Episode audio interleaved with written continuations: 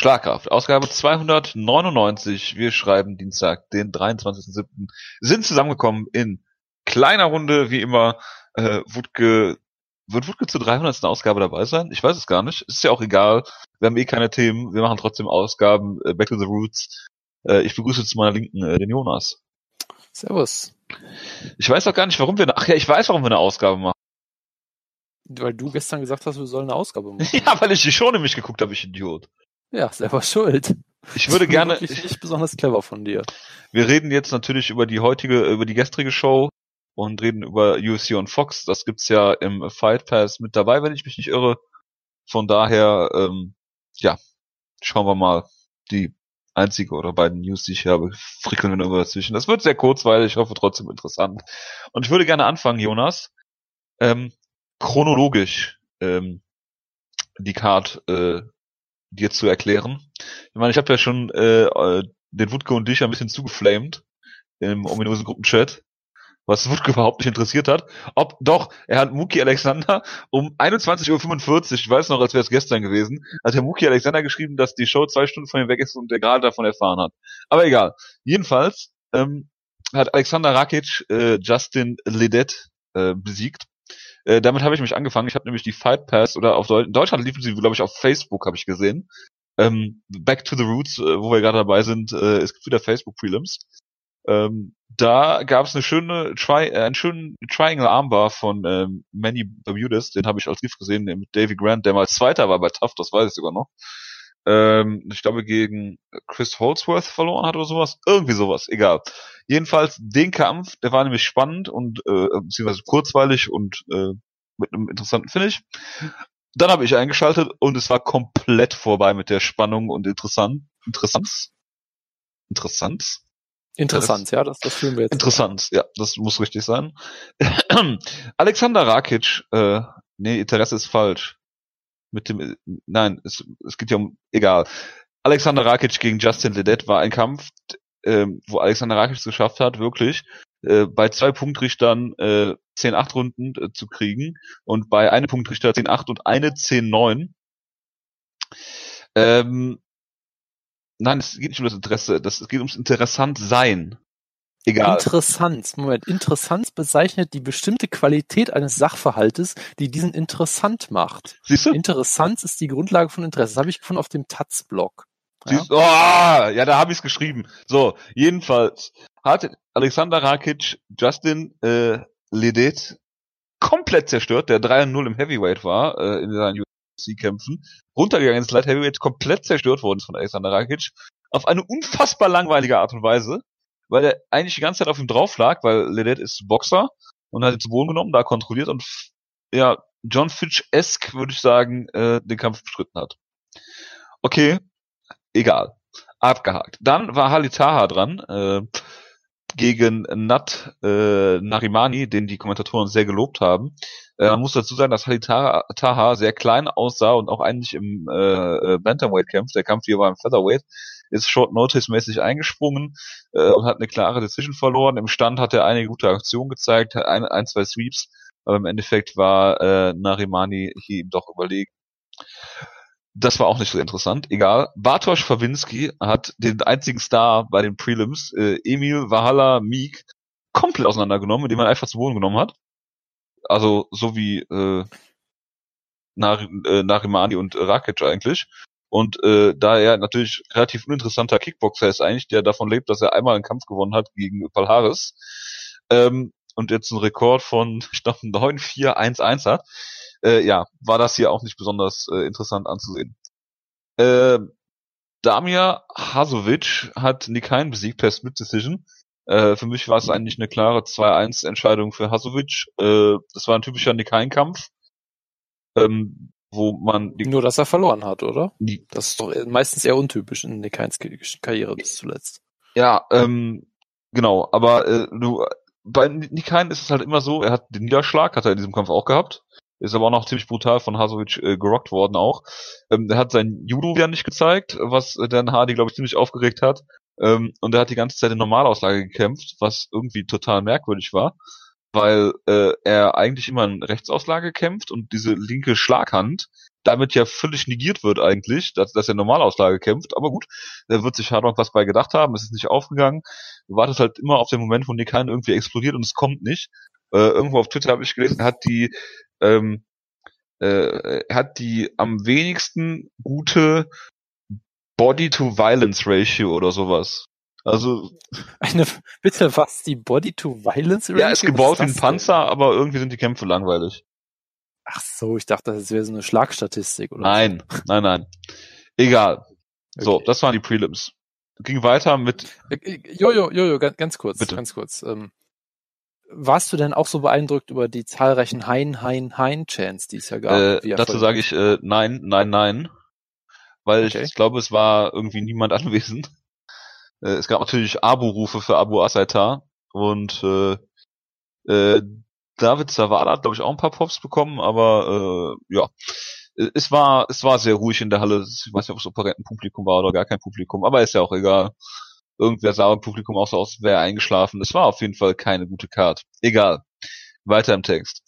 Nasrat Hakparast hat äh, Mark äh, Diakasi ähm, ziemlich brutal auseinandergenommen. Äh, Hakparast sieht ja aus wie so ein äh, äh, sie haben es genannt, afghanischer Kel Calvin Gastelum. Also er sieht wirklich genau aus wie Calvin Gastelum, ist auch gebaut wie Calvin Gastelum. Ja, vom Körperbau her. Solche äh, Referenzen gibt es sonst nur bei Cat Zingano und Phil Davis. Jedenfalls, äh, ja, hat er ihn ziemlich brutal outstriked und äh, Jack Casey ist ja eigentlich ein Striker, von daher war das eine absolut tolle Leistung. Ich glaube, in seinem UFC-Debüt hat er jetzt Two Weeks Notice gegen Martin Held, wenn ich mich irre, haben die Kommentatoren, glaube ich, gesagt.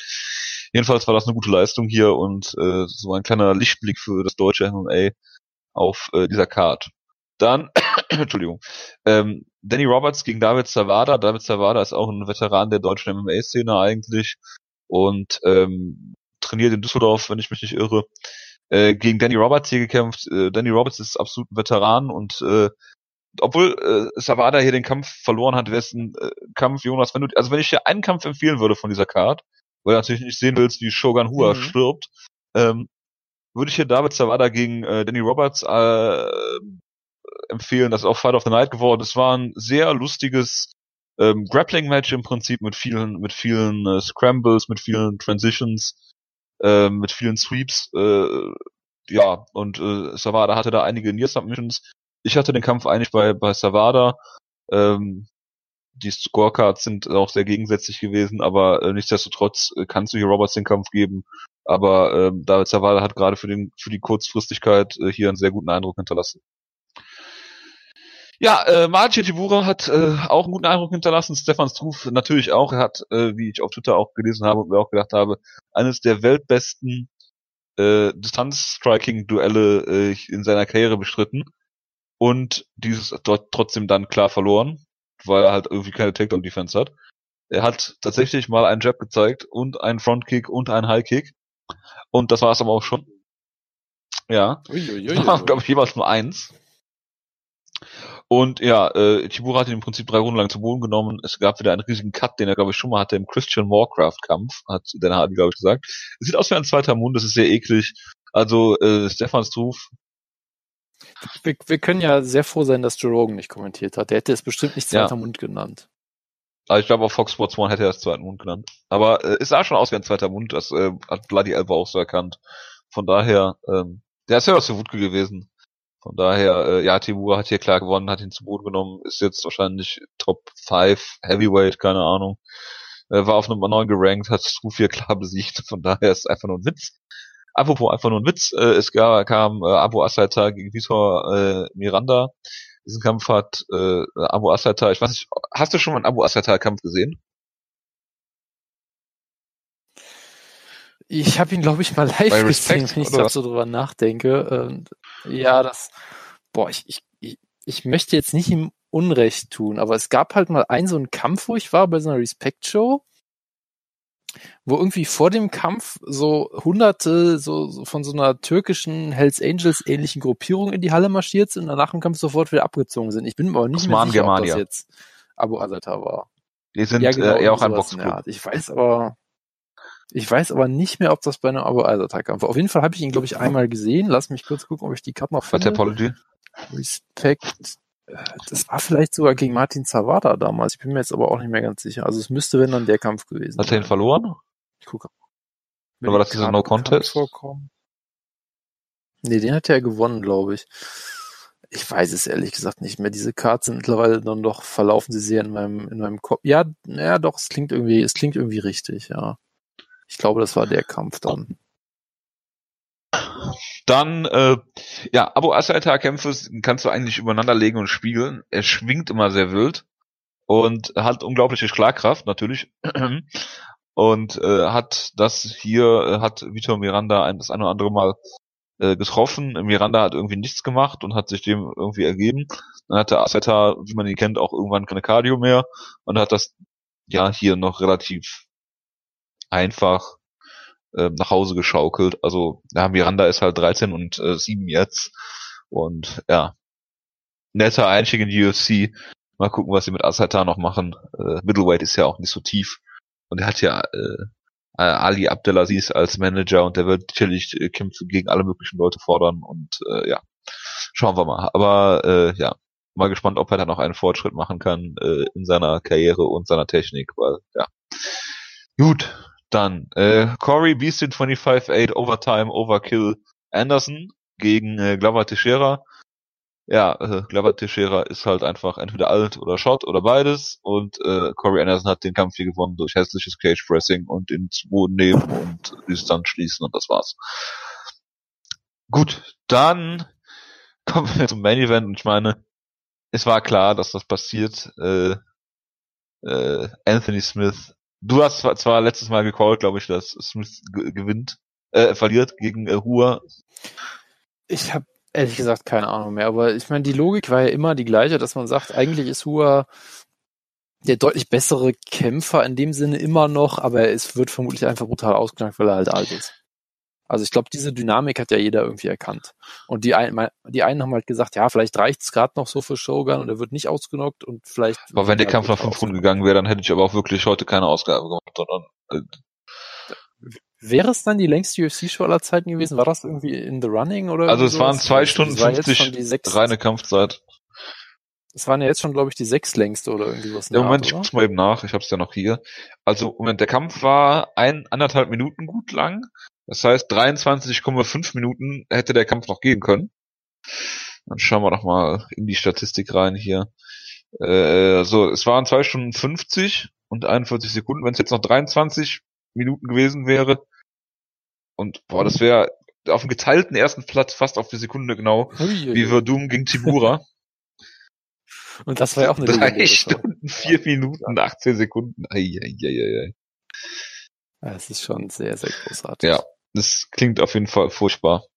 Und es war auch furchtbar. Und äh, ja, ich bin froh, dass ich nicht da war. Falls ihr da wart, äh, mein Beileid dazu. Äh, Jonas Mirzad Bektic war auch da als Gastkämpfer. Das äh, freut mich sehr. War denn äh, Felix Sturm? Das weiß ich nicht. Äh, An äh, Anthony Smith, auf jeden Fall muss, wollte ich noch kurz sagen, hat Shogun Hua äh, ziemlich brutal ähm, mit einem Elbow ausgenockt, im Stehen K.O. gewesen, wirklich. Also ähm, äh, wenn ihr wenn ihr auf äh, ja brutale Knockout steht, könnt ihr euch das angucken. Wenn ihr Shogun Hua aus 2005 noch kennt, äh, würde ich mir das nicht angucken. Äh, er ist einfach, du siehst halt, wie langsam er einfach ist und wie behäbig. Wenn du jetzt diesen explosiven Shogun siehst, äh, aus Pride-Zeiten, als er seine Gegner reihenweise im Teilclinch in die Seile geworfen hat und dann mit, äh, äh, mit Soccer-Kicks ausgenockt hat, dann ist das halt irgendwie eine andere Person mittlerweile und das ist halt schon ziemlich besorgniserregend. Er hat sich durch das sind, ganz ehrlich, es sind mehrere andere Personen in der Zwischenzeit geworden. Also es gab ja auch noch den, den Veteranen Shogun, der mit den Knieverletzungen. So, der dann mal ja, die genau. Machida-Ära hat er beendet. Hallo? Ich, ich, ich, ich meine, ey, es, es gab die, ich gab, es gab den Pride Show, dann gab es den Shogun, wo alle schon dachten, okay, gegen Mark äh, Coleman. genau. Dann, dann hat er ja so seinen zweiten Frühling mit Machida kämpfen so ein bisschen. Ähm, und dann gab es ja, sag ich mal, so die, diese lange Phase, wo alle sagen, okay, ja, Shogun ist eigentlich ziemlich durch, aber er ist halt immer noch viel zu gut für die meisten Light Heavyweights und er hat halt noch so einen, sag ich mal, soliden Run halt. Ich meine, er hat halt dann selbst in diesen Kämpfen, selbst dieser Kampf gegen Brandon Vera damals ist auch schon wieder sechs Jahre her. Oh das war auch ein furchtbarer Kampf, wo er viel zu viel eingesteckt hat und es hätte viel besser laufen müssen, theoretisch. Aber ja, er hat sich halt zuerst seine Knie zerschossen und dann seinen Kopf. Dann gab es halt aber immer noch diese Kämpfe, diesen, diesen legendären Kampf gegen Hendo und da hat er mal James Tehuna brutal ausgenockt und all solche Sachen und dann hat er sich ja wieder, zuletzt hat er sich ja wieder gefangen. Er hat dann hat er aber, nee, dann hat er im Rematch erstmal Hendo komplett vorgeführt und wurde dann brutal ja, ausgenockt. Genau, und dann wurde er von OSP ausgenockt. Dann hat er nochmal seinen, seinen vierten Frühling gehabt zuletzt mit den drei Siegen, aber äh, es war halt ne, es war halt nur eine Frage der Zeit, das, das war halt irgendwie für alle klar, glaube ich und ja, ich meine, Anthony Smith ist jetzt Top 5 Flight Heavyweight. Herzlichen Glückwunsch. Das sagt alles aus, was man über die Decision äh, über Na, Herzlichen Glückwunsch von Anthony Smith dazu sagen, dass Dan Hardy einen Kampf mit äh, Dingens äh, mit äh, Jimmy Manowar äh, äh, aufbauen wollte. Ja, da sitzt doch jemand am Ring und er sagt einfach nur, ja, interessiert mich nicht, ich will Gustafsson kämpfen. Der dann sofort danach gesagt hat, dass er verletzt ist bei für, für UFC 227 nicht zur Verfügung ja. steht. Also, Aber ist ja auch interessant, dass äh, Anthony Smith erstmal äh, Rashad Evans ausgenockt hat und jetzt Shogun Hua. Also wenn das äh, so äh, zwischen die letzten fünf, äh, in den letzten fünf Jahren passiert wäre, also sagen wir vor fünf Jahren, dann wäre das echt was gewesen, aber so mittlerweile ist es halt. Ja. Ich meine, du musst dir halt überlegen, äh, der Light Heavyweight war noch nie so tot in der Geschichte des Sports, glaube ich. Der beste Light Heavyweight Kämpfer der Welt ist gesperrt. Der zweitbeste ist Heavyweight Champion. Der drittbeste ja, mit Gustafsson hat vor anderthalb Jahren zuletzt gekämpft und ist jetzt auch wieder verletzt und ist. Was der, Volker kriegt kein Visum. Genau, Volker Özdemir kriegt als Schweizer nirgendwo ein Visum, was auch geil ist. Ja, ähm, es ist, es ist eigentlich äh, hervorragend, ja. Ja, und dann hast du vermutlich, äh, ich weiß nicht, hast du Corey Anderson, der halt Glava Teixeira besiegt hat, der aber gleichzeitig auch gegen äh, Menua und OSP Jetzt sag nicht Gian Villanti.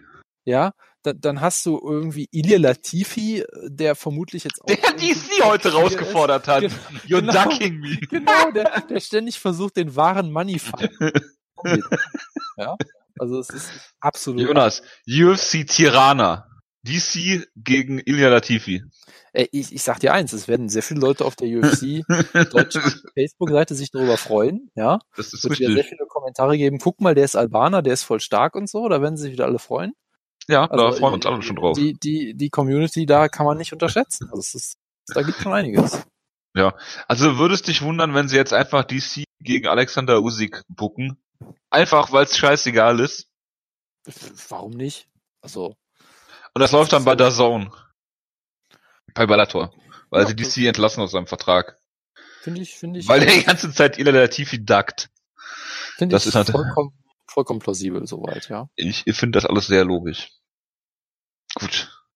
Gut, dass wir darüber gesprochen haben. Oder nicht? Tja.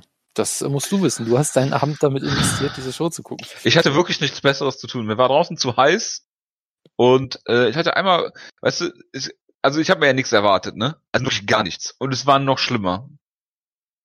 Ja, ist doch super. Ist echt zum Abgewöhnen. Fußball kannst du auch nicht mehr gucken. Und jetzt stell dir mal vor, du hättest da jetzt in der ersten Reihe gesessen oder so. Ja, und wärst vielleicht noch im Octagon gesessen. Und, und wärst vielleicht noch mit Anthony Smith im, im Aufzug gefahren oder so vor dem Kampf. Also da, da wäre. Dann Hardy ist mit irgendeinem Trainer im Aufzug gefahren, fand ich auch ein bisschen lustig. Ich musste sich ein bisschen schmunzeln. Tja. Da habe ich mir gedacht, bin there, done that. Also nicht in diesem Auf Aufzug. Jonas, wenn die UFC nochmal hier in die Nähe kommen würde, würdest du da hingehen, wenn das sich zeitlich einrichten lässt? Also so Köln oder sowas in der Art, oder wie? Köln oder Düsseldorf oder Rheinstadion oder äh, Grüße an Grissom oder ins äh, Westfalenstadion, weil der Crook Park nicht groß genug ist, irgendwie sowas. Äh, würdest du dann da hingehen, wenn es zeitlich bei dir passt, dass an einem Samstag ist, du keine, im Prinzip wenig Anreise hättest und äh, die Karte in Anführungsstrichen äh, über eine Media-Akkreditierung bekommen würdest? Schalke Arena, also, ja, ich hatte noch zwei Euro auf meiner Knappenkarte drauf von vor zehn Jahren. Lustige Geschichte. Egal, bitte. Also ich, ich, sag mal so, wenn die Karte eins zu eins so ist, dann äh, ich glaube nicht, nein.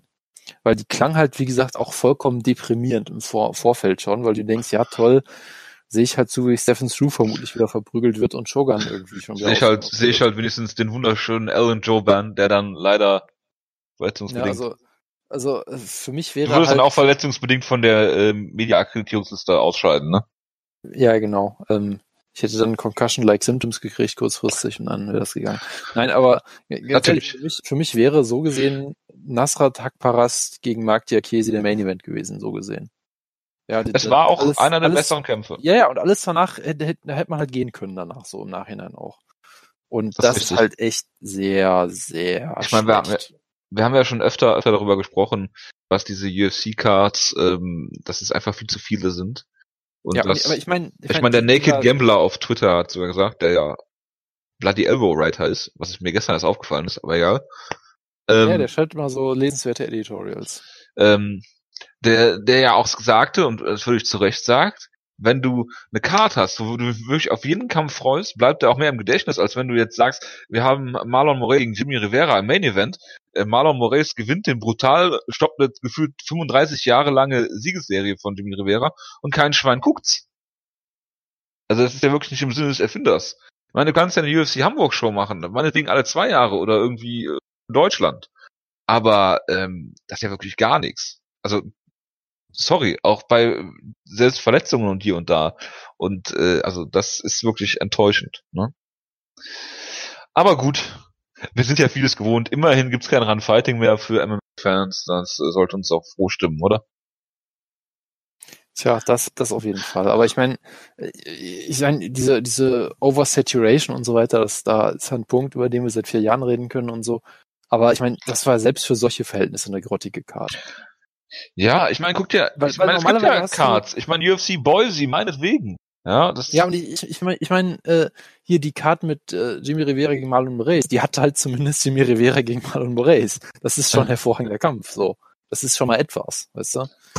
Und klar, die, die europäischen Cards sind meistens dann noch eine Stufe darunter über, über solchen US-Fight Nights und so, aber gefühlt war das selbst für solche, ich, ich meine, ganz ehrlich, ich sag mal so, äh, ich, ich wäre zu Bellator 203 gegangen, wenn das, wenn das in, in Köln gewesen wäre. Ja, Pitbull gegen Daniel Weichel hätte ich mir wohl angeguckt. Daniel ja, das auf jeden Fall. Andrei Korischkov auf der Undercard. Gehst du zu GMC? Cool.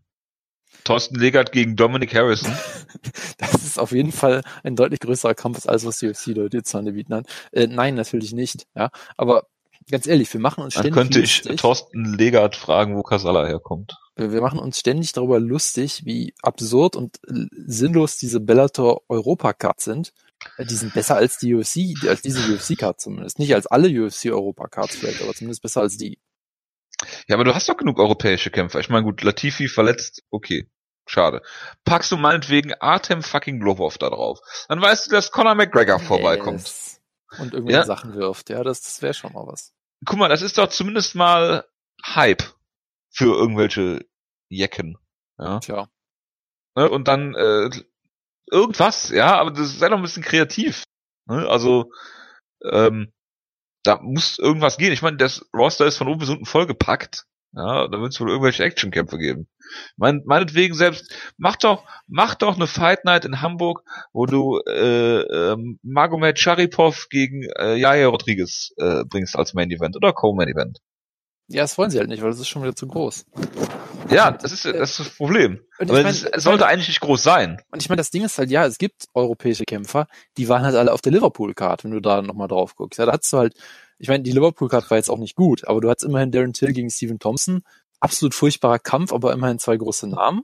Ja, du hattest Arnold Allen, Mats Burnell, das sind zwei interessante. Ja gut, aber die meisten Briten wirst du ja auf eine britische Card stellen. Du hast Mr. Finland und so, also oh Gott. da da hast du halt schon ein paar Leute ein Halbopfer verbraten. Ja, aber immerhin ist der noch halbwegs interessant. Ja. Für also, dich vielleicht. Mal äh, sorry, aber er ist interessanter als Abu Asaita. Ja, oder? Äh, verkauft er mehr Tickets als Abu Asaita? Das ist eine andere Frage. Es geht ja Verschenkt er mehr Tickets als Abu Asata? Es geht aktuell darum, was ich interessanter finde. Und außerdem wird ja das halbe, die halbe finnische Nation dann nach Hamburg reisen, natürlich. ich Mr. glaube, Finnland. niemand in Finnland kennt Mr. Finnland. Dann würde er nicht Mr. Finnland heißen. Das macht keinen Sinn, Julio. das ist richtig. Mr. Germany, Jonas. Ja, siehst du. Nein, aber, äh, ja, ich weiß auch nicht. Ja, und wir hatten noch nicht mal wenigstens Andrea Lee auf der Karte, wo wir dann nachher so eine lustige Kontroverse hatten, dass ihr Mann damit Nazi-Tattoos verhaftet Selbst das aber wenn, du, aber wenn du jetzt Andrea Lee auf eine Deutschland-Card stellst, dann, dann, dann, dann würde ich sagen, die haben sich Gedanken gemacht. Zumindest. Ja, sie haben versucht, was aufzubauen. ja, genau. Eine Storyline, ja. Genau. Da möchte ich sehen, wie äh, Andrea Lees Mann äh, mit Pullovern bei 30 Grad durch Hamburg läuft. Und äh, dann, äh, ja.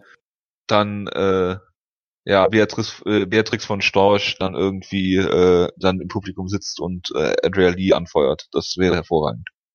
Das ist alles, was ich will. Das würde ich mir noch angucken. Tja. Gut. News-Ecke ist relativ kurz. Anderson Silver ist untainted, Jonas. Ja, das, das wussten wir ja alle schon, aber jetzt haben wir es endlich mal auch offiziell. Er hat natürlich ist untainted, weil er tainted Supplements gegessen hat. Das macht alles sehr viel Sinn. Und äh, die deutsche äh, Katharina Lehner, ich glaube, die war auch bei, hat die nicht gegen äh, Dingens gekämpft, gegen Sarah Kaufman bei Invicta? Oder irre ich mich da? Keine Kann auch sein, dass ich mich irre, ist egal. Jedenfalls tritt die bei Tough, äh, bei der neuesten Tough-Staffel an. Es ist äh, eine Damenstaffel, Jonas. Du hattest ja letztens die Frage dir selber gestellt, ob es eine Männer- oder eine Damenstaffel ist. Es ist eine Damenstaffel. Ich bin froh, dass ich für Klarheit sorgen konnte.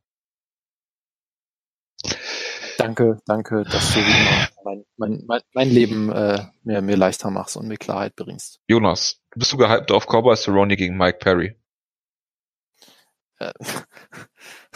Also es ist auf jeden Fall, ich glaube, den Kampf, äh, wenn man den so in Isolation betrachtet, wird der bestimmt unterhaltsam. Ähm, man muss, glaube ich, vorher schon äh, auf Tauchstation gehen, was die Äußerungen angeht und so weiter. Gut, aber Mike, Potenzial. Mike, ich finde es halt geil, dass, dass sie, dass sie weiterhin halt drauf spekulieren, dass, dass, äh, dass, dass Cowboy halt Shot ist. Weil sonst würden sie halt ähm, sonst, sonst würden sie halt ihm andere Kämpfe geben. Ja, ich meine, das ist ja lang, lange schon die Geschichte, dass sie halt in Mike Perry haben sie auf jeden Fall etwas. Ja, ist jemand, der die, die typischen UFC-Fans sehr gut repräsentiert mit allen ihren liebenswürdigen Schrammen und Ecken, muss man vorsichtig zu sagen. So wie du. Ja, ganz genau. Ich bin großer Mike Perry-Fan von der ersten Stunde. Ähm, und ich habe mir auch, äh, ich habe mir auch mein Ancestry-Kit anfordern lassen. Um das ist gut, da freuen, freuen wir uns drauf. Was für Wörter ich dann in Zukunft sagen kann, aber es ist leider noch nicht, noch nicht zurückgekommen. Deshalb. Äh, ich muss mir das auch mal, ich muss mir das auch mal senden lassen. Das ist bestimmt interessant. Ja, äh, denkst du, dass äh, Mike Perry äh, bist oder so? Ich, das, das kann so. durchaus sein. Das habe ich schon davon. Das ist wie Barney Simpson, der auch Kanadier ist irgendwann Stamm war. Ich ja. glaube ja ganz fest daran, dass Mike Perrys Großeltern äh, äh, die Familie Refrigerator Perry sind. Das klingt soweit plausibel. Das ja. ist ein äh, Footballspieler, Jonas. Ein ehemaliger. Nein, aber was ich nur sagen will, ist halt, die UFC hat ihn halt eigentlich ziemlich verbrannt, weil du hättest ihn halt behutsam so ein bisschen versuchen können aufzubauen, als Actionfighter quasi als der neue Cowboy. Und sie haben ihm halt jemand, der un, was man ihm nicht leugnen kann, ist, dass er halt viel Talent hat. Er hat ein natürliches Gefühl dafür zu kämpfen, er ist sehr athletisch und so weiter. Die UFC hat ihn halt. Well spoken. Äh, das äh, absolut natürlich, genau. Er hat genau die richtigen äh, Gesichtstattoos, die man braucht, um es weit zu bringen. ja. äh, also er hat alles, was man braucht und die UFC hat ihn eigentlich schon komplett verheizt. So, du kannst ihn Jonas, fehlt ein Domestic Violence Fall bei Mike Perry in der Vita? Also ob der jetzt wirklich fehlt, weiß ich natürlich nicht. Ich weiß noch nicht, ob wir vielleicht noch nicht davon wissen. Aber, das kann natürlich äh, sein, ja. Aber äh, ich, ich bin sicher, das würde ihm noch weitere Türen öffnen, ja. Es würde ins Bild passen, sagen wir mal so. Das ist sicherlich richtig, ja. Nein, aber äh, sie haben ihn eigentlich da, dahingehend verheizt, dass sie ihm viel zu früh, viel zu harte Kämpfe gegeben haben und er hat, ist jetzt schon unfassbar verprügelt worden und hat viel Schaden genommen. Er ist ja noch gar nicht ja. so alt, ne? Ich glaube 91er Nö. Jahrgang oder sowas. Nö, der ist noch, vor allem ist er halt auch neu dabei und du musst halt Young Man. Er ist aus dem Knast gekommen und hat dann in einem UFC-Gym angefangen zu trainieren, glaube ich. Mhm. Ähm, und ja, das. Dann kann man ihm Talent nicht absprechen. Dann kannst du ihn halt natürlich direkt mal gegen Santiago Ponzinibbio stellen. Das ist ja kein Problem. Gut, aber wenn du direkt aus dem Knast kommst, kannst du ja auch kein anderes Gym leisten, wahrscheinlich. Das ist sicherlich richtig, ja. Ähm, nee, aber ja, sie, ich glaube, sie spekulieren halt jetzt drauf, dass es ein wunderbarer wilder, wilder Slugfest-Kampf wird und ich vermute, sie spekulieren halt drauf, dass, dass äh, Cowboy halt so alt oder short geworden ist, dass äh, Perry ihn besiegen kann. Ich glaube, da kann man durchaus Zweifel anmelden, aber die, die Chance ist jetzt nicht gering, dass er ihn schnell ausnockt, glaube ich. Ist ein Pickup-Fall. Ja, also man kann über Perry sagen, was man will, aber er kann verdammt hart zuhauen und Cowboy kann damit immer noch nicht gut umgehen. Gerade, äh, Vor allem am Anfang. Runde. Ja, ja, genau. Von daher. Wer auch hart zuhauen kann, ist Frankie Edgar und wer auch zuhauen, hart zuhauen kann, ist der Korean Zombie, der sich jetzt nach zwei Jahren Militärdienst und einem äh, Kampf und anderthalb Jahren Pause wegen Knieverletzung, glaube ich. Er hat ähm, sich alles im Knie gerissen, ja. Ja. Äh, zurückkommt. Frankie Edgar gegen Korean Zombie da, wenn, wenn ich diese Ansetzung sehe, was mir zuerst in den Sinn gekommen ist, abgesehen davon, dass es ein absolut großartiger Kampf ist, ähm, warum hat man Frankie Edgar nochmal gegen Cap Swanson gestellt? Das macht doch überhaupt keinen Sinn dann. Also diesen Kampf äh, hat wirklich niemand gebraucht. Wenn Frankie Edgar jetzt aus einer Niederlage kommt gegen Brian Ortega ähm, und du ihn dann warten lässt, ich weiß, Ende des Jahres soll der Kampf, glaube ich, stattfinden, äh, bei äh, in Denver auch noch, äh, sehr hoch, sehr interessant. Vielleicht kehrt Ken Velasquez auch zurück auf dieser Card in der Mile High City. Ja, Frankie Edgar gegen Korean Zombie. Ich meine, du wirst sicherlich noch die eine oder andere Sache dazu sagen. Äh, ist ein großartiger Kampf. Auf jeden Fall, ja. Ähm, ja, das ist natürlich die Frage, warum man diesen Kampf gebraucht hat, gerade auch on Short Notice, wo Edgar gerade ausgenockt wurde und damit auch ein großes Risiko eingegangen ist für äh, alle Parteien. Ähm, ja, man, man brauchte halt ein Co-Main-Event für eine New Jersey-Card oder New York-Card oder was auch immer. Würde ich mal denken. Glaub, nee, es so. ist doch Denver, oder? Irre ich mich. War das nicht damals bei Frankie Edgar irgendwie so, so eine Backyard-Event-Geschichte? Backyard Wrestling. Ja, genau, Backyard Wrestling, genau. Sie haben ein, sie haben ein gutes Match geworkt. Frankie Edgar hat gewonnen nach dem Suplex durch die Light Tubes. War, war ein sehr gutes Match. ja, auf, auf jeden Fall. Moment, Fight Night 100, äh, nee, Denver. Pepsi Center. Ah, dann macht's irgendwie noch weniger Sinn. Aber gut, also braucht es halt irgendein Main Event noch. Nee, aber äh, ich meine, Frankie Edgar gegen Korean Zombie ist ein super Kampf. Ähm, ich find's halt lustig, weil ich, ich erfahre davon seit Wochen immer über den, über den Facebook-Feed von, vom Korean Zombie, den ich mal abonniert hatte vor ein paar Jahren. Achso, von, von bjpan.com? Äh, nein, nein, von, vom Korean Zombie direkt, der, glaube ich, seit Ewigkeiten für diesen Kampf äh, lobbyiert und ja, das ist doch schön, dass er, dass er seinen Wunsch auch gekriegt hat, weil ich war immer auch irgendwie unter der Annahme, dass es noch nicht so wirklich offiziell ist, weil so wirklich Koreanisch kann ich halt auch nicht. Und ich habe nur gesehen, dass er diesen Kampf haben will. Und dann so Kommentare mit Google Translate, so wie, es könnte doch passieren oder wäre das nicht schön oder irgendwie sowas in der Art halt. Ja, Jonas, ja, seinen, äh, seinen was macht der Korean Zombie richtig, was Ilya Latifi falsch macht? Ähm, ich weiß nicht, er hat, ich weiß nicht, aber vielleicht hat er Frankie Edgar einfach viel länger noch vorgeworfen, ihn zu ducken. Und ich glaube, das ist, ja, das, ist das Erfolgsrezept. Das wird sein. ich glaube, du musst, musst einfach nur lange noch äh, solche Sachen machen und sagen, ich bin der wahre Und besonders nervig dabei sein. Genau. Und dann, dann klappt das schon. Also ich, ich denke, von, vom Green Zombie lernen heißt Siegen lernen. Das kann sich Il Latifi nur eine Scheibe von abschneiden. Ich finde, er sollte ab sofort einfach ständig irgendwelche Nachrichten an DC schreiben auf Koreanisch und gucken, was passiert. Ich denke auch. Ich stelle mir gerade DC am Google Translator vor. Stimmt auch lustig. Ja, und, und dann musst du halt irgendeine Nachricht so wählen, dass beim Google Translator irgendwas ganz Falsches rauskommt. Ja. ja. So zum Beispiel, weiß ich nicht, er, er translatet dann, es kommt dann raus irgendwie, weiß ich nicht, DC liebst du deine Kinder und dann schreibt er ja natürlich und dann sagt er, ha, du hast jetzt dem Kampf zugestimmt. Du musst ihn irgendwie halt austricksen. Ja, Jonas PR-Berater to the Stars. Ja, auf jeden Fall. Ich muss mir ein neues, neues Standbein hier auf, ja. aufbauen.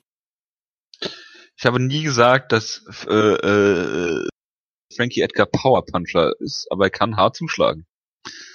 Äh, das äh, da äh, werde ich äh, auf meinem Punkt äh, beruhen. Und wir reden äh, über weitere harte Schläger, Jonas. Weil wir kommen nämlich jetzt zu UFC Card, die ich gerade geschlossen habe. UFC on Fox äh, ist es, mit dem Rückkampf zwischen äh, Dustin Poirier und Eddie Alvarez. Der erste Kampf endete ja in einer einem kontroversen No Contest, nachdem äh, Dustin Poirier natürlich Eddie Alvarez komplett verprügelt hat, Eddie Alvarez dann komplett zurückgekommen ist und ihn dann äh, mit einer illegalen Nie ausgenockt hat. Ist das richtig, Jonas? Ja, so, so ungefähr habe ich zumindest in Erinnerung, ja. Also es, ich weiß halt noch, dass es auch da mal da schon auf dem Weg war, vielleicht so ein Fight of the Year Contender zu werden. Ähm, ja, es war auf dem Weg, fünf Runden lang zu werden, ja.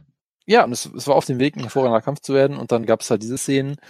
Und ich, ich glaube halt, ich meine mich halt zu erinnern, dass Eddie Alvarez sich anfangs eigentlich ziemlich gut geschlagen hat und es dann eigentlich so wirkte, dass halt Poirier den Kampf langsam aber sicher übernimmt und dann irgendwie schon auf dem sicheren Weg zu sein schien und dann kam halt dieses Foul und ja, dann war der Kampf halt vorbei. Und es war halt trotzdem, glaube ich, einer der besseren Kämpfe des, des Jahres. Äh, des damals 2017. Na? Also es war damals schon auf dem Weg, einer der besten Kämpfe des Jahres zu werden, obwohl er halt so unglücklich geendet ist, was auch was aussagt über diese beiden. Ähm, ja, und äh, es ist eigentlich der folgerichtige Kampf, den man jetzt machen kann. Es sind die beiden Gaethje-Bezwinger.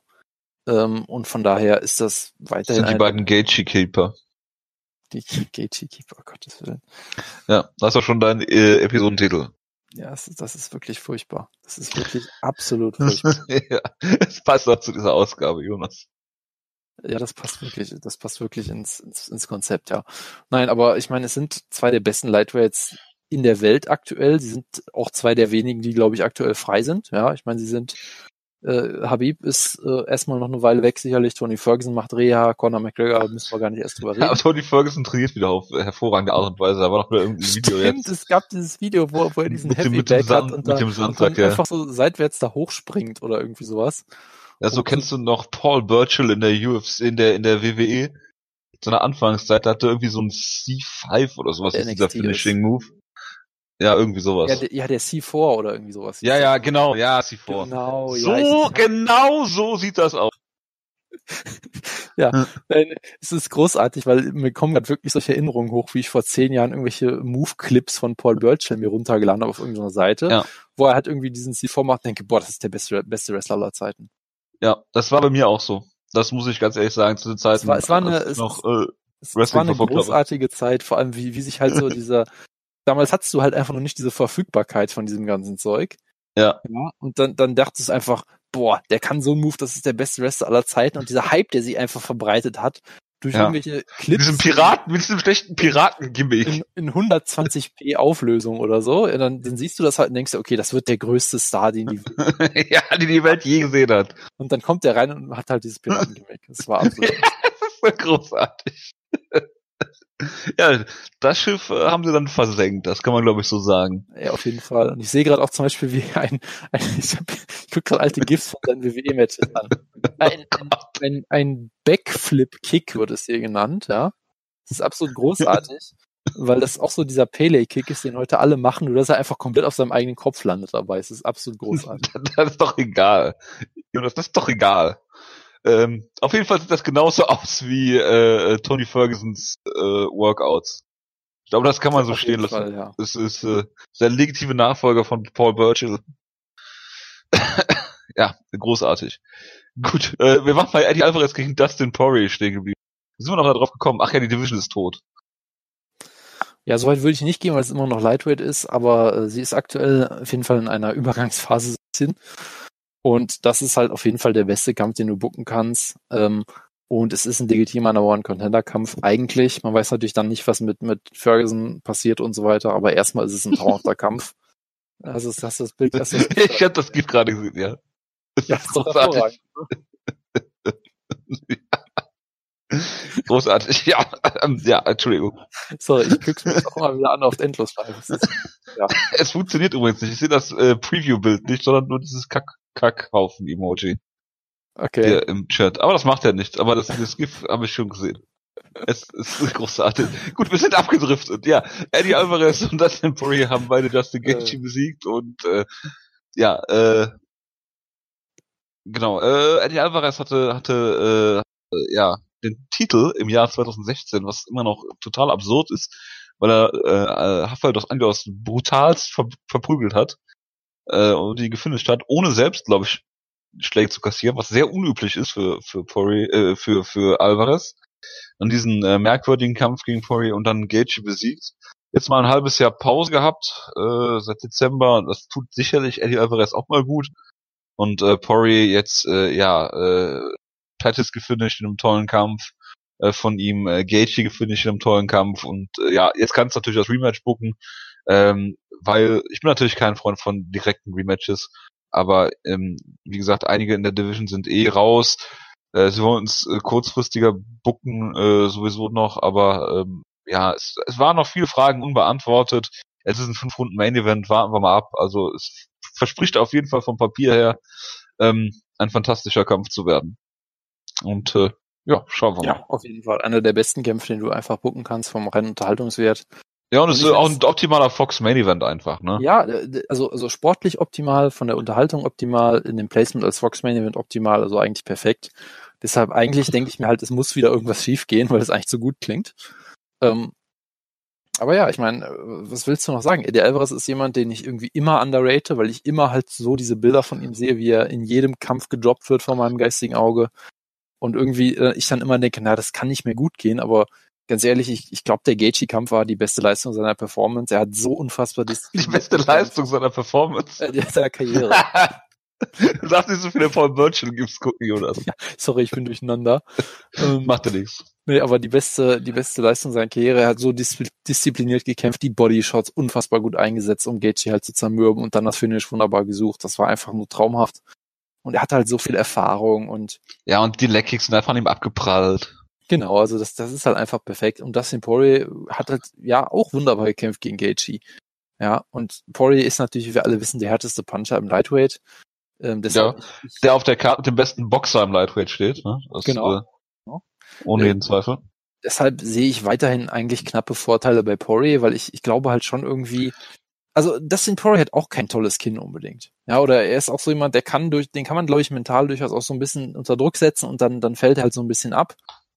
Ähm, aber ich glaube immer noch irgendwie, ich traue immer noch Poirier es eher zu, die besten Treffer von Alvarez hinzunehmen und einzustecken und weiterzumachen als andersrum irgendwie, ist, ich weiß nicht, es ist halt wirklich ein sehr enger Kampf, aber irgendwie sehe ich da halt Poirier leicht vorne und ich glaube, offensiv ist er halt auch so gefährlich und kämpft in einer Art und Weise, dass du halt dich früher oder später auf so einen Firefight mit ihm einlassen musst. Das endet auch nicht immer gut für Poirier, keine Frage. Er wird jetzt nie der brillanteste defensive Kämpfer der Welt sein. Ähm, aber das ist halt eine. So wie Stefan Struf. Eine Entscheidung, die er auch bewusst, glaube ich, getroffen hat und dadurch kann er halt auch seine. Das immer gut heißt. Nein, er, er, er kämpft halt in einer Art und Weise, wo er auch seine Qualitäten maximieren kann, seine Offensivqualitäten, ja.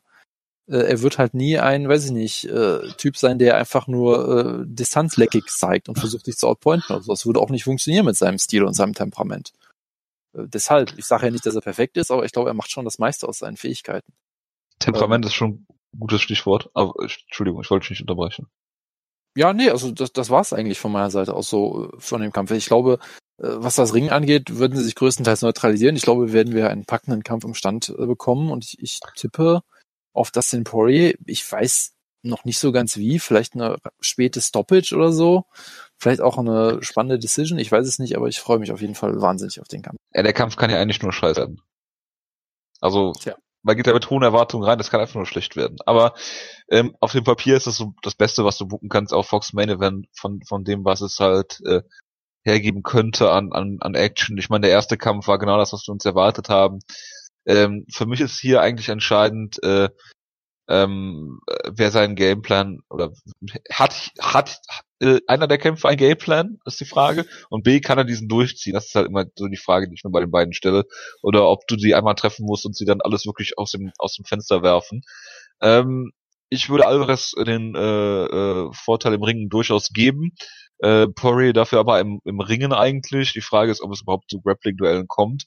Ähm, die Frage ist halt auch, äh, ob Alvarez ähm, halt diesen Ansatz, den er im Gaethje-Kampf hatte, nicht direkt von 0 auf 100 zu gehen, sondern ein bisschen abzuwarten, ob, ob das vielleicht äh, hier eine Rolle spielen kann oder ob Poirier das auch versucht und wir vielleicht in der ersten Runde ein, ein Abtasten sehen oder sowas. Das äh, kann ich mir alles vorstellen.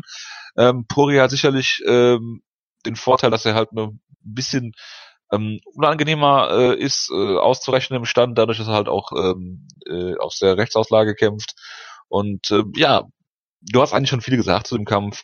Ähm, für mich ist das dann, äh, kommt halt äh, eine Entscheidung des Herzens und die kann ich natürlich nicht für das Temporie treffen, gerade weil du sie für das Temporie triffst. Natürlich. Und äh, da äh, äh, ich natürlich absoluter Philly Homeboy bin und Eddie Alvarez liebe, seitdem er seinen äh, Bellator-Vertrag mit Adresse gepostet hat, ähm, ja, muss ich äh, hier natürlich Eddie Alvarez äh, sagen, dass Eddie Alvarez hier äh, einen Kampf gewinnen wird. Und äh, ich würde auch sagen, das ist jetzt eigentlich ein Pick im Kampf. Also äh, ich wüsste nicht, wie man hier, ja, wie man hier äh, einen Vorteil geben kann. Es gibt sehr viele Szenarien, die denkbar sind. Ähm, ja, ich kann mir sehr viele, sehr viele Finishes vorstellen. Ich kann mir sehr viele äh, Ausgänge vorstellen, was das Decision angeht. Von daher warten wir mal, äh, warten wir mal ab. Gut, Common Event, Jonas. Äh, ja, es ist so ein, es ist so ein Quo Vadis Kampf. Wo geht der Weg hin für Jose Aldo? Äh, man hat immer darüber geredet, dass er endlich mal hochgehen soll ins Lightweight. Er bleibt immer noch im Featherweight. Kein Mensch weiß warum. Ähm, kämpft gegen Jeremy Stevens und da muss man natürlich zwei Dinge sagen. Who the fuck is that guy? Jonas muss den mal wegzunehmen und äh, I don't TKO people, I knock them out. Ne, das ist ja ganz klar. Äh, der TKO-König äh, Jeremy Stevens und Decision-König auch noch. Ist jetzt auf einer Drei-Siege-Siegesserie. Ähm, zweimal Fight of the Night gegen Dohu Choi und äh, Gilbert Melendez und gegen Josh Emmett. Gut, der ist, fällt jetzt auch ein bisschen raus, weil das natürlich nicht das Niveau ist, was er eigentlich haben sollte. Es war ein Main-Event von einer Foxcard und man sieht, sie mögen Jeremy Stevens, der ist absolut äh, glatt, äh, präsentabel auf einer Foxcard, der flucht nicht, der saß noch nie im Knast, der hat sich nie mit Conor McGregor angelegt. Das ist optimal und ähm, ja, Stevens ist ein, fast schon fast schon eine, eine zu hohe Aufgabe für, für Jose Aldo. Die kann er durchaus meistern. Das würde mich sehr, absolut nicht wundern. Ich werde auch auf ihn tippen. Aber ähm, der kann natürlich ziemlich brutal K.O. gehen hier auch. Ne? Das würde mich äh, auch nicht wundern. Gerade bei den Konditionsproblemen, die er manchmal hat. Und äh, Jeremy Stevens kann, äh, kann durchaus hart zuschlagen. Er ist natürlich kein Max Holloway und ich meine, ähm, Jose Aldo hat in der UFC verloren gegen Conor McGregor und gegen äh, Max Holloway zweimal. Das sind alles großartige Kämpfer. Er hat äh, Frankie Edgar zweimal demontiert fast. Hat den Korean Zombie, er hat dem Korean Zombie die Schulter ausgekugelt, ja. Er hat Chad Mendes zweimal besiegt, als das noch was hieß. Er hat ihn brutal mit einem Flying Knee ausgenockt. Er hat äh, den kanadischen Superstar Mark Hominick vor heimischem Publikum besiegt in einer äh, fünften Runde, in der er nur äh, äh, unter äh, dem äh, zweiköpfigen Mark Hominick drunter lag. Also es ist äh, äh, und natürlich eine fünfte Runde, die Mark Hominick zum größten Star der UFC gemacht hat. das äh, vergessen das vergessen, äh, das äh, ja in den Geschichtsbüchern taucht es nicht auf. Also das wundert uns sehr und äh, Wutke könnte natürlich da sehr viel zu sagen. Aber ähm, ja, äh, Jose Aldo, ähm, hoffe, dass er hier mal eine Vintage-Performance hin, hinlegt. Ich meine, die, äh, seine größte Waffe war lange Zeit in der WC die Leg Kicks. Äh, in der UFC hat das mitunter noch gezeigt, aber in den letzten Kämpfen sind sie irgendwie komplett verschwunden. Kein Mensch weiß warum. Ähm, vielleicht packt er sie hier nochmal aus gegen Stevens, weil ich glaube nicht, dass Stevens ähm, Leg Kicks checken will. Das sind nur so Pussys. Naja, denke ich, dass hier Aldo, ich glaube, eine Decision gewinnt. Ich glaube, dass das maximale Risiko gehen und Finish suchen und muss ich vielleicht direkt wieder so in Title Contention ähm, zu hieven und solange Holloway Champ ist, äh, war das sowieso nichts. Ähm, aber äh, es ist ein interessanter Kampf, es passt auch gut auf den Co Fox Co-Main Event. Ich hoffe, dass Aldo Gewicht macht und keine großen Probleme damit hat. Und äh, ja, es verspricht ein guter Kampf zu werden. Ja, auf jeden Fall. Also es verspricht erstmal ein guter Kampf zu werden. Ähm, es könnte für mich halt auch ein sehr deprimierender Kampf werden, wenn Aldo einfach, einfach alt geworden ist und dir verliert. Weil gegen Jeremy Stevens verlierst du nicht irgendwie. Per TKO, in, sondern per K.O. In einer, ja genau, der knockt Leute immer nur aus und dann, dann da kann man, Jeremy Stevens kann man nicht auf eine Art und Weise verlieren, die irgendwie nein, nein, einer Legende wie Aldo irgendwie angemessen ist. So, kann man, da kann man nicht würdevoll verlieren, da wird man ja. nur brutal ausgenockt. Ich hoffe, Josie alle weiß, wer Jeremy ja. Stevens ist wie das zu Conor McGregor. Ich, hoffe es auch, ja. Nein, aber äh, man kann es eigentlich relativ kurz machen. Jeremy Stevens ist, ist eigentlich auch ein beeindruckender Kämpfer, er ist halt ein ziemlicher Unsympath irgendwie für mich weiterhin, aber okay. Ähm, aber wenn man sich überlegt, dass er halt in der UFC ist, seit er irgendwie 21 ist, seit 2006 oder 2000, nee, 2007 und sich seit dieser ganzen Zeit da gehalten hat und es gab ja mal Phasen, da sah es halt aus, sehr gut, der wird halt ein Journeyman oder so. Ja, aber er hat sich trotzdem die ganze Zeit gehalten, ist ins Featherweight runtergegangen, da auch mittlerweile sehr, sehr äh, effektiv geworden. Und klar, er wird jetzt vermutlich nie ein Title Contender werden oder einen Titel gewinnen zumindest, aber er ist halt wirklich ein grundsolider Kämpfer, gefährlicher Striker, guter Striker, guter defensiver Ringer mittlerweile geworden. Ähm, halt auch mittlerweile ein richtiger Veteran, der mit allen Wassern gewaschen ist. Und da muss man halt eigentlich auch schon großen Respekt vor haben. Äh, eigentlich sollte Aldo ihn ja klar besiegen, wenn Aldo noch der Alte ist. Und klar, Aldo ist ein paar Schritte gefallen, das kann man glaube ich durchaus sagen. Ich denke auch. Ja, er wurde halt auch jetzt, äh, ich glaube, in dreimal in seinen letzten vier Kämpfen ausgenockt, genau. Natürlich halt auch gegen zwei der besten Featherweights, die man je gesehen hat. Ja, also jetzt auch keine Schande gegen irgendwelche von denen zu verlieren. Und er hat halt auch Frank Edgar dazwischen nochmal wieder klar deklassiert und sah da eigentlich so gut aus wie eh und je. Ähm, und ich glaube, man kann halt auch sagen, Max Holloway ist für ihn einfach auch so ein Albtraum-Matchup und quasi so eine neue Generation von Kämpfern, mit denen er einfach nicht klarkommt und so. Trotzdem, ich glaube halt schon, äh, ne, du kannst vieles sagen. Du kannst auch sagen, er hat Holloway die ersten zwei Runden besiegt im ersten Kampf. Er hat ihn einmal gerockt und so weiter. Er sah eigentlich gut aus, aber die Cardio war halt noch schlechter geworden auf einmal. Und ich glaube halt schon, dass es, dass es ähm, dass da halt schon diese Abnutzungserscheinungen zu sehen sind. Ich meine, er ist halt erst, ich glaube, 31 oder so, aber er kämpft. Er halt, ist 31 oder 32. Ja. Genau, aber er kämpft halt auch seit er irgendwie 17 ist oder sowas regelmäßig. Das heißt, er hat, glaube ich, so eine relativ normale Karriere gehabt. Ja, dass du halt irgendwie nach, weiß nicht, zehn Jahren oder so abbaust, äh, so um den Dreh, das ist, glaube ich, normal. Und das hat man ja mittlerweile auch gesehen, dass Leute, die sehr früh anfangen, dann auch oft eben früher wieder, äh, wieder über den, über den Zenit sind, ja. Wenn du an diese ganze Generation denkst von Leuten mit, weiß ich nicht, ähm, Roy McDonald und Jordan Mean, wo alle gesagt haben, boah, die haben so früh angefangen und können ja trotzdem bis, bis Mitte, Ende 30 auf einem hohen Niveau kämpfen. Aber du merkst Vitor halt, Belfort, äh. Ja, gut, Vitor Belfort hatte, glaube ich, einige unterstützende Maßnahmen, muss man vorsichtig zu sagen. Bitte? Bitte? Ja, ich weiß, es ist, ist schockierend, ich weiß, ja. Ähm, weiß nicht, wovon du redest. Von daher, ich, ich glaube, Jose Aldo hat so eine ganz normale Karriere eigentlich als Kämpfer und der ist halt einfach nicht mehr auf dem absoluten Elite-Niveau, das er mal hatte. Das ist auch absolut normal. Ähm, er ist trotzdem halt einer der besten Kämpfer aller Zeiten. Er ist defensiv unfassbar gut. Er hat diese unfassbare Takedown-Defense. Er ist ein wahnsinnig präziser Striker. Der ist wie kaum ein anderer schafft, jemand, also wirklich zum Beispiel auch Leute wie Frankie Edgar eigentlich nur mit einem Jab zu besiegen und sonst nichts zu machen in dem, dem zweiten Kampf fast schon. Ja. Er hat halt auch diese, ich sag mal, defensivere, etwas defensivere Grundauslegung, seit er in der UFC, seit er den Titel hat, seit er eben nicht mehr der junge wilde WEC Aldo ist. Und da, seitdem hat er es halt geschafft, wie niemand anderes, das Tempo eines Kampfes zu kontrollieren, zu kontrollieren, wo der Kampf stattfindet, zu kontrollieren, was für Aktionen jeder zeigt und dem, jedem Gegner einfach seinen Stil aufzuzwingen. Und ich glaube, das sollte er weiterhin gegen Jeremy Stevens eigentlich schaffen. Ich glaube, er ist weiterhin, sollte er der deutlich bessere Striker sein. Und ich glaube, er sollte ja eigentlich eine komfortable Decision gewinnen. Ähm, weil wenn du dir zum Beispiel anguckst, wie Jeremy Stevens gegen Hinato Moicano verloren hat, das ist, glaube ich, ein Gameplan, den Aldo ziemlich klar äh, replizieren kann ja, auf Distanz ein bisschen kämpfen, Legkicks, Jabs. Und ich glaube halt, Jeremy Stevens ist auch jemand, den kannst du sehr relativ schnell eigentlich durchaus frustrieren, wenn du halt ihm einen Kampf aufzwingst, den er so nicht führen will und ihn darin besiegst. Er will einen Hundekampf. Dann, dann, genau. Und ich glaube, er wird halt dann auch ähm, äh, ein bisschen undiszipliniert im Laufe der Zeit, wodurch dann noch mehr Möglichkeiten hast, ihn auszukontern wie gesagt, es wäre jetzt auch nicht schockierend, wenn Aldo hier brutal ausgenockt wird, weil er einfach die, die Reflexe nicht mehr so ganz hat, die Geschwindigkeit nicht mehr ganz da ist und dann halt Stevens ihn einfach perfekt erwischt. Ich fände es halt extrem deprimierend, weil Aldo ist halt einer meiner Lieblingskämpfer seit, seit Jahren und Jahren. Deshalb, ich werde bei dem Kampf, glaube ich, ich werde ihn, glaube ich, nicht unbedingt genießen können, weil ich glaube, ich werde sehr nervös sein. Und da ich werde ihn natürlich wieder live gucken. Ja, es ist eine Fox-Show, aber trotzdem ist mir das zu spät. Ähm, Müsste um zwei Uhr anfangen, wenn ich mich nicht irre. Ja, also der Kampf war um drei oder irgendwie sowas. Ja. Oder meinst du wegen der Zeitverschiebung ist? Nee, nee, zwei. Äh, ja. Zwei fängt sie an und dann äh, kannst du eine halbe Stunde Kampf rechnen. Ja, ja, ja, genau.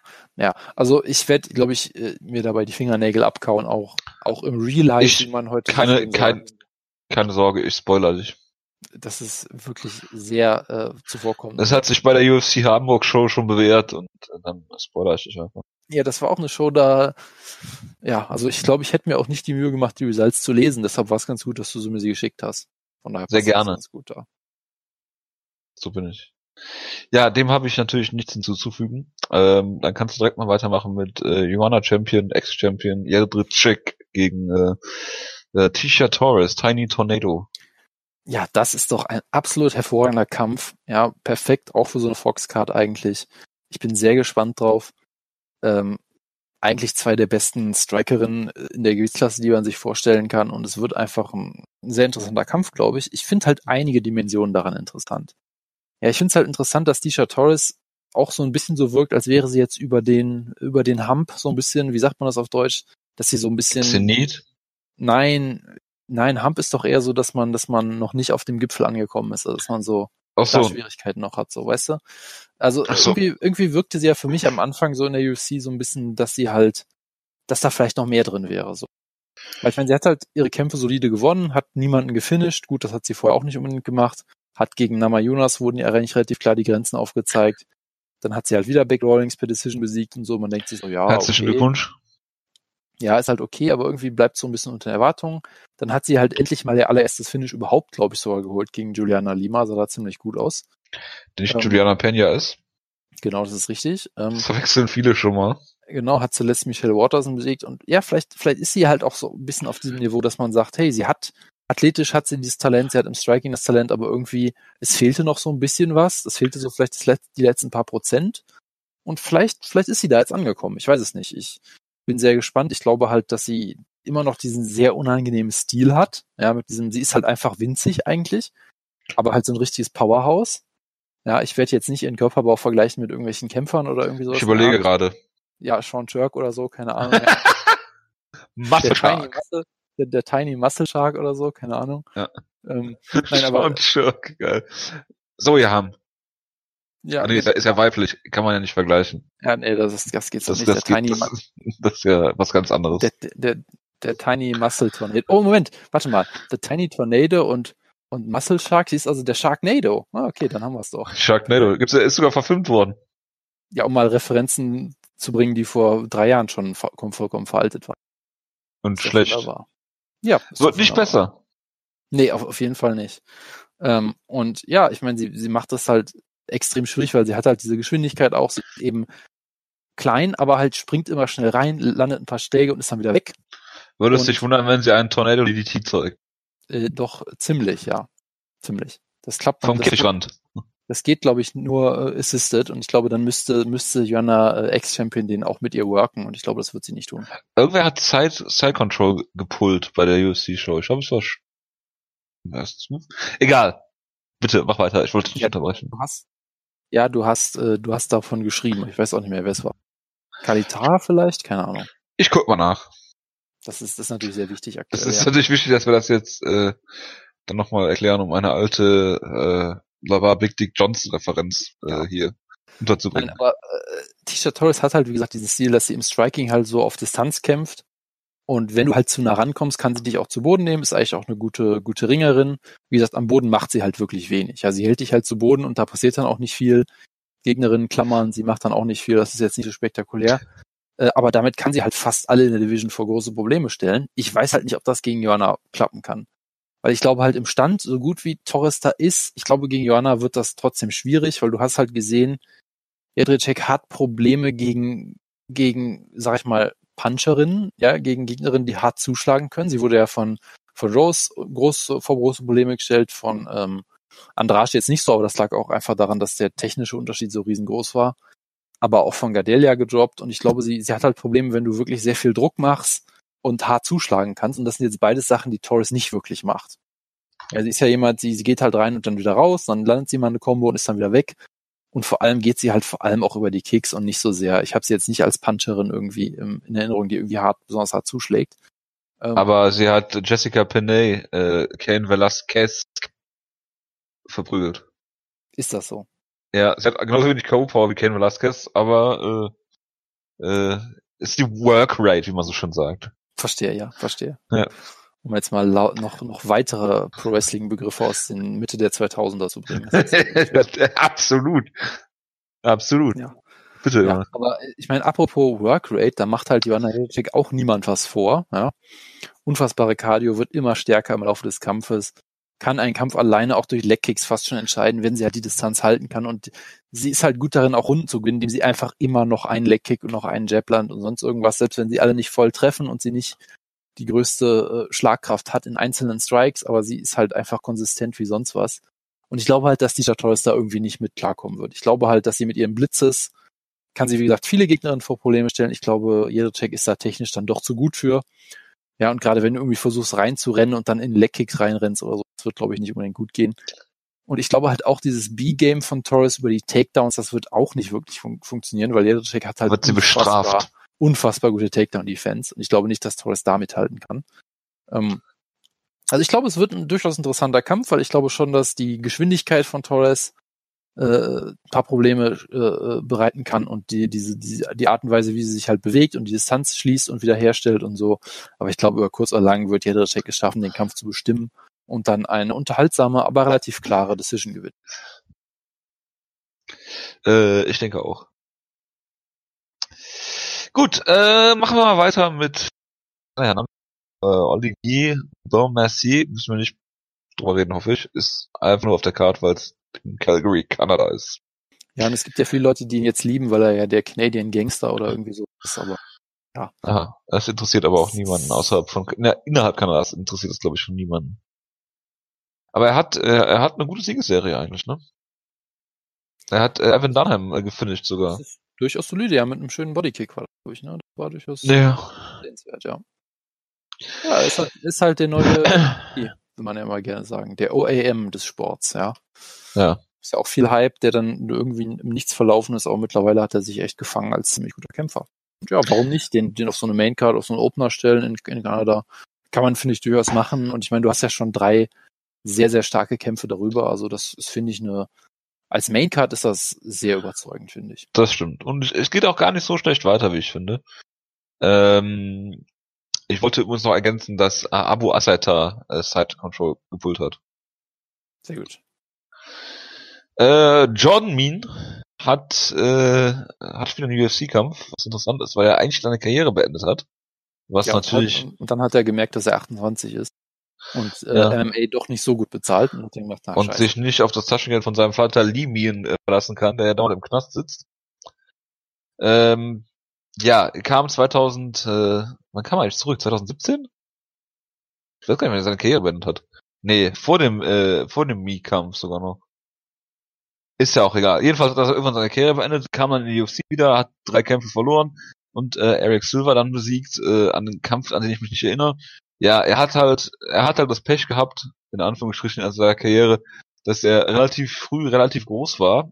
Strikeforce mal äh, mit äh, Misawa Elbows, um nochmal eine Referenz hier rauszuholen. Oh ich glaube, Cyborg äh, Santos besiegt hat. Ähm, der, ich glaube, im Kampf davor äh, Nick Diaz ordentlich Probleme gemacht hat, bevor er fünf Sekunden zu früh einen Takedown geholt hat. Ähm, ja, er gekämpft gegen Alex Moreno, der ein durchschnittlich guter Kämpfer ist. Den deutschen äh, Montasri besiegt, äh, Kyle Noak, äh, Security Inc. besiegt. Ähm, ja, und dann äh, Berkman im letzten Kampf äh, hervorragend. Ja, sollte ein interessanter Actionkampf werden, dafür ist er eigentlich auch gebucht, ist auch der äh, Main Event der Fox Prelims, die dann auf der Fox Main Card weitergehen, auch clever. Aber äh, ja, äh, viel mehr habe ich dazu auch nicht zu sagen. Ja, also Jordan Mean ist halt das Beispiel, was ich auch eben meinte, mit Leuten, die halt unfassbar früh anfangen zu kämpfen und dann halt auch mit Anfang 30 oder Ende 20 schon irgendwie halb kaputt sind. Also das, äh, ja, das, das dachte man halt, dass, ich meine, ich war ja auch groß auf dem Hype-Train immer, aber ich dachte, boah, der ist so jung und schon so gut. Das heißt, er wird sich quasi immer linear weiterentwickeln, sich immer weiter in der gleichen Rate verbessern. Das funktioniert halt auch. Das hat ja schon, das hat ja schon mit Tom Linimac hier hervorragend Ja, das, das funktioniert, ja, du, das ist jetzt wieder ein ganz anderes Beispiel. das funktioniert halt nicht unbedingt, ja. Und Jordan Mean, ich weiß auch nicht, er wirkte halt auch oft so, als will er eigentlich gar nicht mehr so unbedingt kämpfen, sondern es ist halt das Einzige, was er halt kann. Was er, Oder er will seinen Vater pflegen was er schon irgendwie von seiner Familie vermutlich irgendwie reingezwungen wurde. Von daher, ich weiß nicht, die letzten Jordan Mean Kämpfe fand ich auch eher alle ein bisschen deprimierend. Ich weiß nicht, vielleicht findet er äh, seinen, seinen, seinen dritten Frühling und ist wieder begeistert dabei und so, keine Ahnung. Ist ja jetzt auch schon wieder eine Weile her, aber der letzten Sieg über Eric Silva ist auch krass. In der UFC? Ja. Unfassbar. Klingt, klingt wie eine andere Zeit. Eric Silva hat irgendwie einen Kampf gewonnen äh, in irgendeiner Promotion. Ja. Also, also ich weiß nicht, von daher, ich würde vermutlich sogar erstmal auf Alex Morono tippen, aber ja, kein. Du bist gerade weg und aber auch großer Islam Makachev ähm, Fan, weil du Fan von Leuten bist, die eine Religion als Vornamen haben. Kämpft hier gegen Cajun Johnson. Sollte auch ein Actionkampf werden, oder? Ich meine, er hat den unsympathischsten Kämpfer des Sports, Nick Lenz, gerade erst besiegt, deshalb ist das extrem sympathisch. Äh, und er hat gleich so unsympathisch. Äh, hast du, mal sein, hast du mal sein Natürlich weiß ich von unsympathisch. Ja. Hallo, wir haben Gedichte von ihm vorgetragen, weil du auf seinem Hype-Train warst. Ja, Mager Nick Lenz, ja. Also. ja. ja. Das Gedicht haben wir wegen, wegen Woodke vorgelesen, da hatte ich nichts mit zu tun. Das weiß ich von mir. Es ging, es ging ja auch am BJ Penn, von daher. Nein, aber Islam Makachev ist ein, ist ein sehr guter Kämpfer er hatte halt den, den einen, die einen, den einen Schreck, die eine Schrecksekunde, wo er brutal von Adreno Martins ausgenockt wurde. Dem hat er sich aber wieder gut gefangen. Und er ist halt dieser typische dagestanische Kämpfer, ein, ein guter Grappler, ein guter, ordentlicher Striker, eigentlich auch ein Grinder, eigentlich so ein Allrounder im Prinzip, aber halt schon mit so einer Grappling-lastigen, Sambo-lastigen Ausrichtung. Äh, und ich glaube, das sollte auf jeden Fall reichen, um hier zu gewinnen. Und äh, ja, das ist doch immer wieder, immer wieder schön zu sehen. Genau. Ja, das ist natürlich schlecht, wenn Nick Lenz äh, seinen russischen Gegner versucht erst sich anzufreunden, die Donald Trump-Taktik zu fahren sozusagen. Und das äh, wurde dann halt bestraft. Ne? Ja. Weißt du noch, wie Wutke damals Ion Kutelaba gehypt hat? ja, den Rumänen. Ja.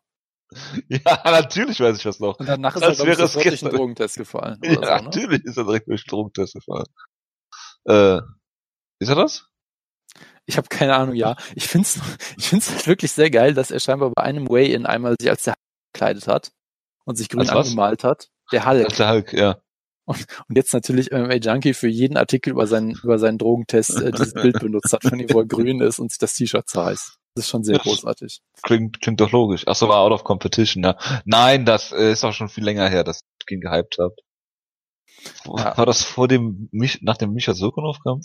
Weiß gar ich nicht. Ich glaube mehr. halt, es war der letzte, weil er den halt so in 20 gewonnen hat per Knockout. Es müsste halt eins von diesen sein. Ja. Da das sein einziger Sieg in der UFC war per Finish, wird es der Kampf gewesen sein. Das kann gut sein, ne? Ach ja. Ja, äh, ich glaube, über die beiden Kämpfe müssen wir nicht reden. Ja, gute Lava. Es gibt doch einen Kampf, vor dem wir ganz dringend reden müssen, was auch ja, so Evergreen ist. Natürlich, weil John McDessie, äh, Briefkastenfirma, äh, Kämpfer, Feel the Fighter, Original, äh, gegen den besten Striker im Lightweight äh, kämpft, äh, Ross Pearson. Jonas, sind die beiden alt oder einfach nur äh, äh, Shot oder umgekehrt? Ich möchte mit einer Gegenfrage starten. Okay. Glaubst du, dass Gerard Musashi einen Run-In machen wird und John McDessie den C4-Puff verpassen wird? Pondottel-esque. Ja, bei dem Charisma, äh, das äh, Gila Musashi hat, würde es mich nicht wundern. Gut. Nein, aber ja, es ist, ist ein legendärer Schlagkraftkampf. Ich glaube, man muss eigentlich nicht mehr viel drüber sagen. Äh, Ross Pearson ist auch lange schon in diesem Territorium gelandet, dass ich ihn eigentlich nicht mehr so richtig sehen will, weil es irgendwie auch alles nicht mehr schön ist. Ähm, er ist halt immer noch solide, aber er wird da auch nicht mehr groß angreifen können und ja, es ist halt okay. Und John McDessie ist eigentlich halt immer noch ein richtig guter Striker, der aber einfach viel zu klein ist für fürs Lightweight. Und fürs Featherweight ist er halt scheinbar dann doch wieder zu groß. Also irgendwie, er ist halt, er ist halt jemand, der ist ein guter Striker, aber er muss Er halt ist ein guter Geschäftsmann. Das, ja, das auf jeden Fall auch. Und er muss halt dann ständig gegen Leute kämpfen, die doppelt so große Reichweite haben wie er. Das ist halt schwierig. Das macht er aber durch seine hervorragende Spinning Backfist Wett. Genau, äh, genau. Er ist der originale Spinning, Mr. Spinning Shit. Ähm, nö, aber er ist ein unterhaltsamer Kämpfer, kannst du nichts gegen sagen. Guter Striker und das könnte auch ein unterhaltsames Duell werden im Stand. Ich weiß halt nicht, ich bin halt nicht, nicht mehr sehr gehypt auf von, von beiden. Aber gut, kann man noch machen. Gut. Äh, der Kampf Bartosz Fabinski gegen Emil äh, Meek ging übrigens mit einem Spinning Backfist vom einen ja, und einem Flying Knee vom anderen Kämpfer los. Und es sah absolut großartig aus. Danach sind beide einfach mehr oder weniger fast umgefallen, weil sie beide so dachten, what the fuck? Das war meine Aktion. Hallo? Wie können wir denn beide den L1-Button gleichzeitig drücken? Das geht so nicht. Es ist, äh, es hat sich, es hat sich bewährt. Es ist äh, Maximo Blanco. Esk. Auf jeden Fall, ja. Gut. Dann machen wir weiter mit einem Kampf äh, zweier äh, guter Kämpferinnen, die ich auch wirklich gerne sehe. Es ist äh, Kathleen Ch Chukagian gegen äh, Alexis Davis, die nach ihrer Babypause zurückgekommen ist und direkt mal gegen Sarah McMahon äh, per Decision verloren hat, was mir immer noch unbegreiflich ist, wie das passieren kann. Ähm, hat es geschafft, weil vor allen Dingen, weil sie echt gute eine äh, gute Basis hat im Muay Thai, aber auch gutes Grappling eigentlich. Aber gut, äh, kann passieren. Dann hat sie, äh, ich glaube, es ist Ryzen-Veteranin Cindy Dunbar, die ja King Reina besiegt hat, wenn ich mich nicht irre. Sag bitte, dass ich mich nicht irre. Das, das klingt soweit plausibel, ja. Äh, die übrigens eine furcht, furchtbare Kämpferin ist. Ähm, äh, äh, um, um äh, hier mal äh, gegen äh, Ryzen Stimmung zu machen. Ähm, ja, ist Alexis David zurückgekommen, hat Liz Camouche per Split äh, Decision äh, besiegt, ist äh, runtergegangen ins Flyweight. Ähm, da kommt sie, denke ich, vom, vom Körperbau her äh, doch besser zurecht. Ähm, Catelyn Chiragin ist im letzten Kampf schon runtergegangen. Ähm, ja, sie ist halt eine, eine solide Strikerin äh, gegen eine ja, Grapplerin slash solide Strikerin.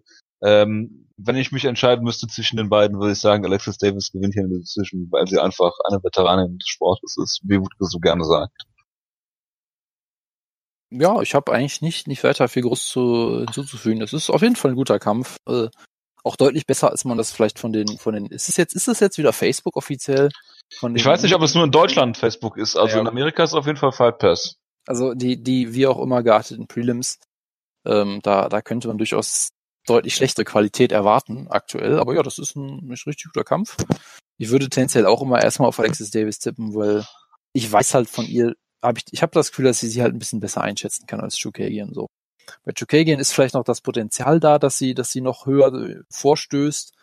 Wohingegen bei Davis weiß ich halt, glaube ich, dass sie vor allem eher so eine, so eine Gatekeeperin ist auf so einem hohen Niveau. Aber ja, ich, ich bin mal gespannt. Könnte ein guter Kampf werden. Ja, hier ist ein Kampf, den haben sie ja für dich gebuckt eigentlich, Jonas. Das ist äh, Dustin Ortiz gegen Matthäus Nicolau im äh, Flyweight.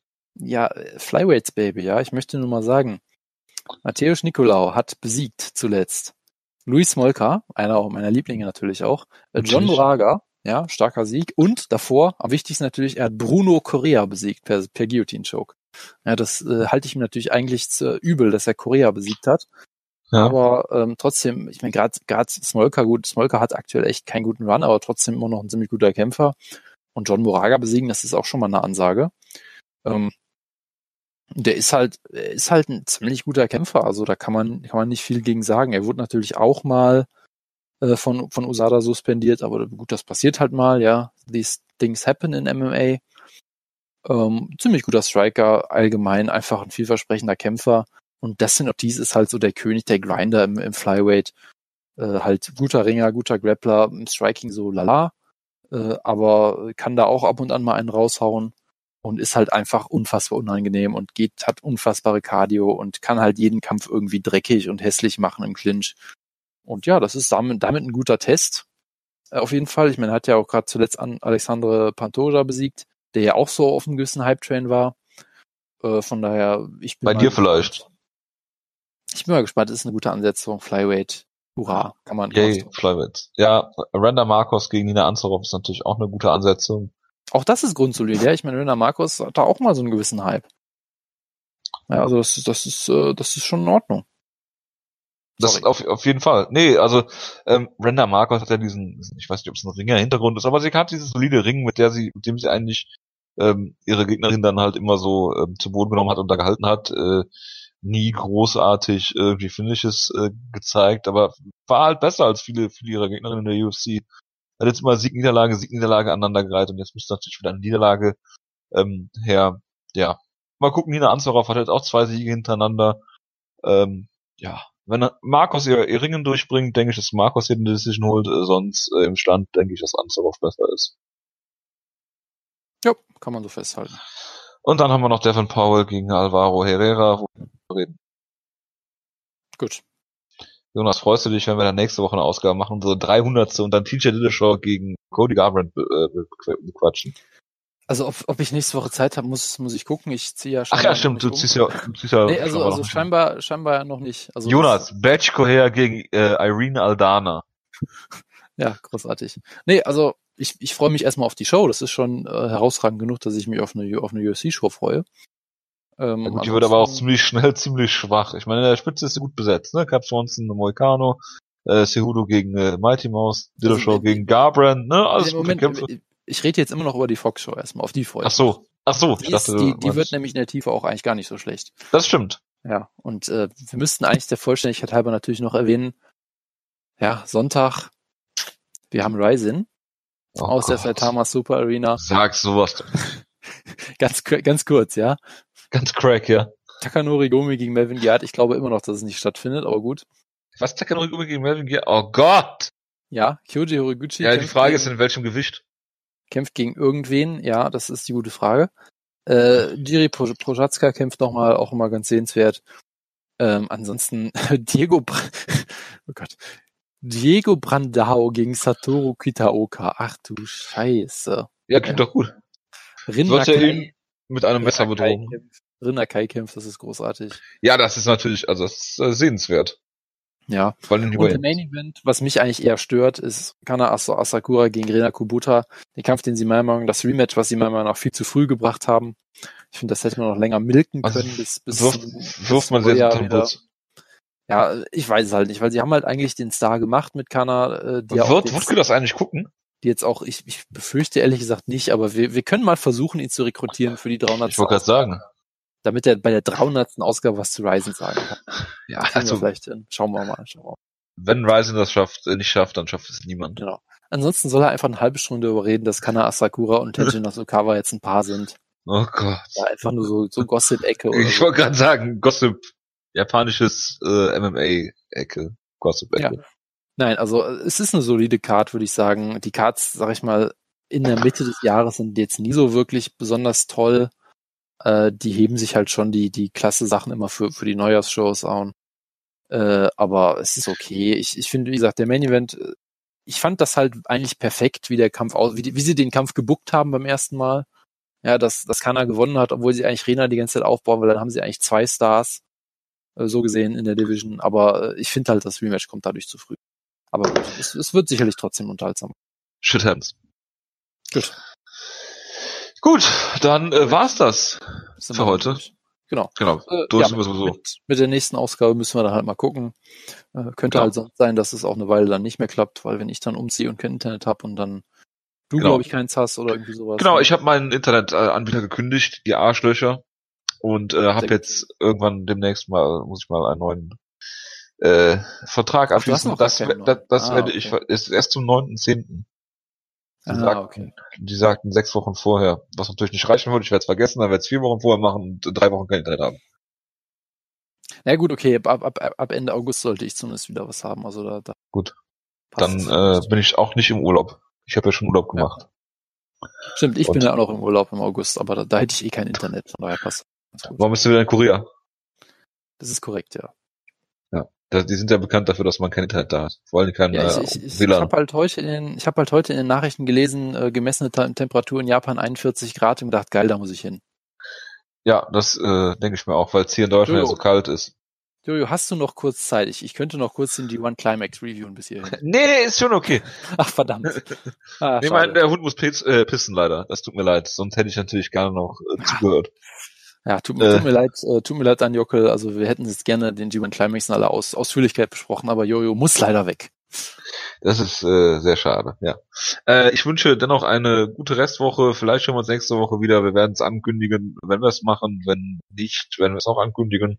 Behaupte ich einfach mal und dann äh, schauen wir mal. Bis dahin, mach's gut. Äh, ciao, ciao. Ciao, ciao.